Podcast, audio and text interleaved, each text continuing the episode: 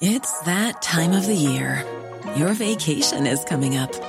You can already hear the beach waves, feel the warm breeze, relax, and think about work. You really, really want it all to work out while you're away.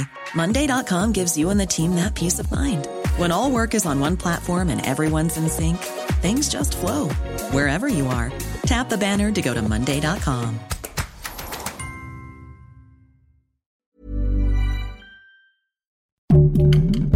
Heraldo Podcast, un lugar para tus oídos. Un tren para unirlos a todos. Los países del Temec cada vez están más cerca uno del otro.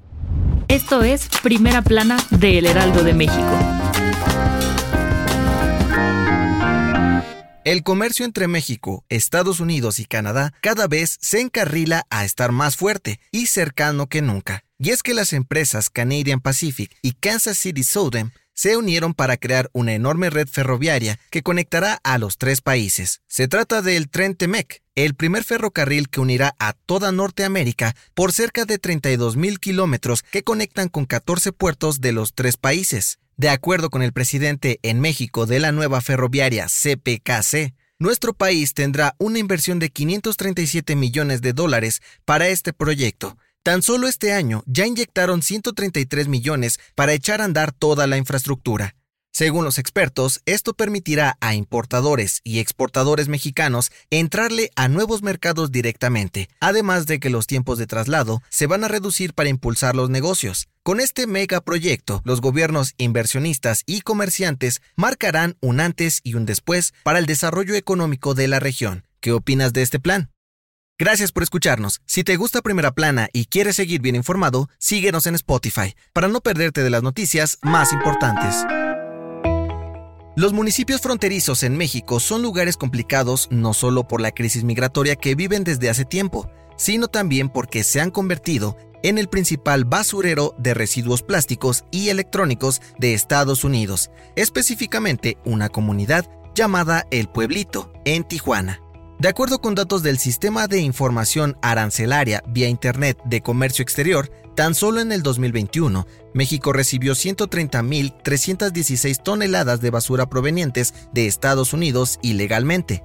Según la Alianza Global para Alternativas a la Incineración, todos estos residuos han entrado desde el país vecino por la frontera terrestre, sin ningún tipo de control aduanero, dejando condiciones peligrosas para las cerca de 400 personas que habitan en la zona. Para los expertos, este problema debe ser atendido cuanto antes para evitar una crisis de salud pública y además que Estados Unidos se haga responsable de sus propios desechos. ¿Crees que logren hacer algo al respecto?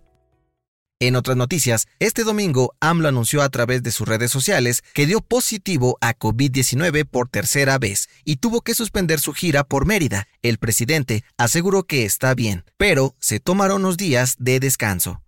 En noticias internacionales, el expresidente de Perú, Alejandro Toledo, llegó este domingo a Lima, extraditado por Estados Unidos, para ser procesado por corrupción y lavado de dinero. El exmandatario enfrenta cargos por el escándalo de sobornos pagados por la constructora brasileña Oderbrecht durante su administración. Y en los deportes, este fin de semana, Santiago Jiménez anotó su gol número 20 con el Feyenoord de Países Bajos, con lo cual igualó la marca de Javier Chicharito Hernández y Luis García, como los mexicanos con más anotaciones en su primer temporada en Europa.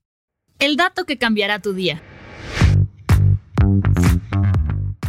Hoy se celebra el Día Mundial del Hot Dog, uno de los platillos favoritos de miles de personas y uno de los más populares a nivel mundial.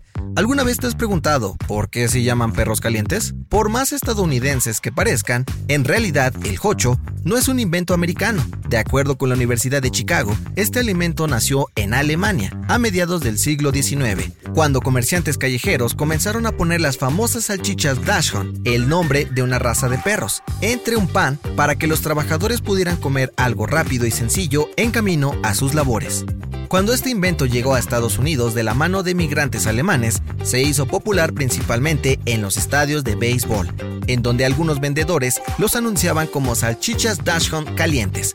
No fue hasta que un periodista notó la referencia a los lomitos y decidió bautizarlos como hot dogs o perros calientes. Yo soy José Mata y nos escuchamos en la próxima. Esto fue Primera Plana, un podcast del Heraldo de México. Encuentra nuestra Primera Plana en el periódico impreso, página web y ahora en podcast. Síguenos en Instagram y TikTok como El Heraldo Podcast y en Facebook, Twitter y YouTube como El Heraldo de México. Hasta mañana.